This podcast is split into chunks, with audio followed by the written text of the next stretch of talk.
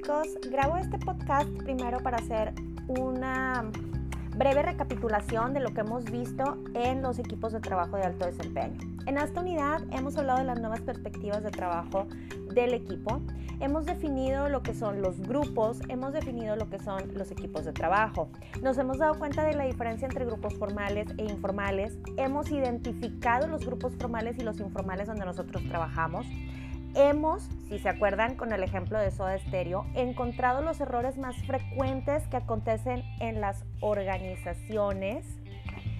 Hemos puesto diversos conceptos de los equipos, diversas definiciones y además hemos dado ejemplos de algunos. Nos quedamos en la parte eh, del ejemplo y de las recomendaciones que le dábamos a la pobre Martita para mantener su trabajo.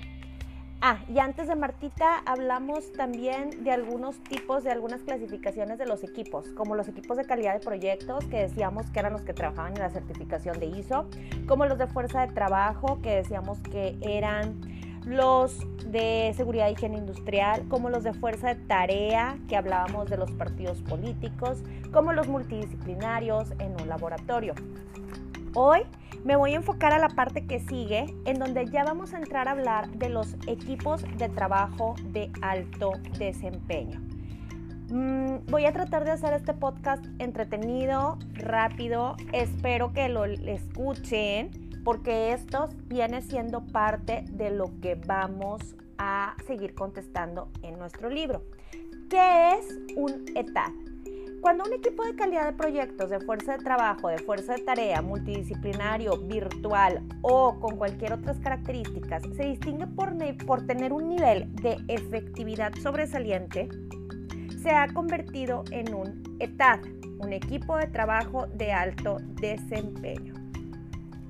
Yo siempre hago esta diferencia. Los equipos normales, o sea, los equipos que trabajan y que se llaman equipos nada más porque persiguen el mismo fin, porque es un grupo de personas que está en una organización, pero no dan más allá, no dan el extra, no buscan compenetrarse, no se conocen, no llegan a un punto en el que hasta se aprecian. Yo siempre los denomino equipillos.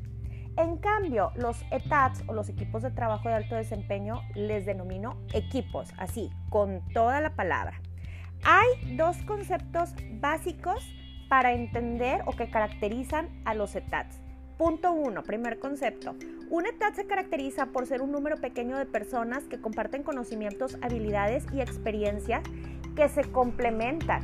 Lo que sabe uno, o sea, no todos saben lo mismo, todos saben de diferentes temas, pero entre ellos se van ayudando, van formando un rompecabezas perfecto porque cada quien tiene la parte que corresponde.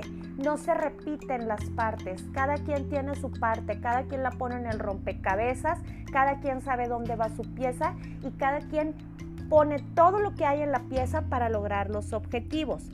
Además de complementarse, están comprometidas con un propósito común, establecen metas realistas pero a la vez retadoras, así como una manera eficiente de alcanzarla, asegurando resultados oportunos, previsibles y de calidad. La otra característica de los ETATs es que son aquellos cuyos integrantes tienen habilidades, actitudes y competencias que les permiten el logro de estas metas eh, trazadas. Además, entre ellos están comprometidos, tienen objetivos, toman decisiones, se comunican, resuelven conflictos. No es como que se pelean, se sacan la lengua y se dejan de hablar y se ignoran. No, resuelven conflictos y problemas en una atmósfera de apoyo y confianza encaminada a ayudarles a alcanzar sus objetivos. Tienen la capacidad de estar muy conscientes de sus propias fortalezas y debilidades y se complementan entre ellos para sacar como equipo lo mejor de sus fortalezas y minimizar sus debilidades. Tienen otras características también. Esas son las dos principales. Son un equipo pequeño que se complementa y se compromete y conjuntan sus habilidades, actitudes y competencias para alcanzar sus objetivos, maximizando sus fortalezas, minimizando sus debilidades. Hay otras características las cuales me voy a permitir platicarles de manera rápida me voy a tardar otros dos minutos en esto y en el siguiente podcast me voy al ejemplo. Características. Los ETATs están integrados de tal forma que sus resultados son trascendentales en comparación con los de un equipo de trabajo típico, logrando la generación de productos y servicios superiores. Sus integrantes tienen la capacidad de generar relaciones profundas, muchachos, porque se coordinan y así como generan relaciones profundas a nivel laboral para el logro de estas metas, son capaces de generarlas a nivel personal, tanto dentro de la empresa a nivel personal. Y no, ojo aquí, no me refiero a noviazgos, no me refiero a relaciones personales, no, me refiero a lazos de reciprocidad, de cariño, de respeto y de amor que pueden llegar hasta una, si no amistad, consideraciones que les ayudan, esas consideraciones, a generar dinámicas particulares para lograr sinergias y resultados extraordinarios. Siguiente característica, no hay una continuidad de trabajo pareja todo el tiempo, sino que están dispuestos a romper con el proceso de trabajo para rotar las funciones, tienen alta autonomía y entre todos van aprendiendo de todos. Tienen la capacidad de complementarse porque cada quien en su pieza de rompecabezas sabe lo que trae en la mochila, sí, pero como son muy eficientes porque tienen experiencia, tienen la capacidad de decirle a su compañero, ven para acá, ya deja un momentito eso, ven a aprender, te voy a enseñar, porque si un día yo no estoy, yo sé que me vas a tirar paro y me vas a ayudar y además vas a aprender. Y si un día yo me voy, quiero que el que ascienda seas tú, que está aquí en mi equipo de trabajo de alto desempeño. Otra característica, están constituidos por un conjunto de pocas personas, pero esas pocas personas tienen autoridad suficiente para responder por todo un proceso de trabajo.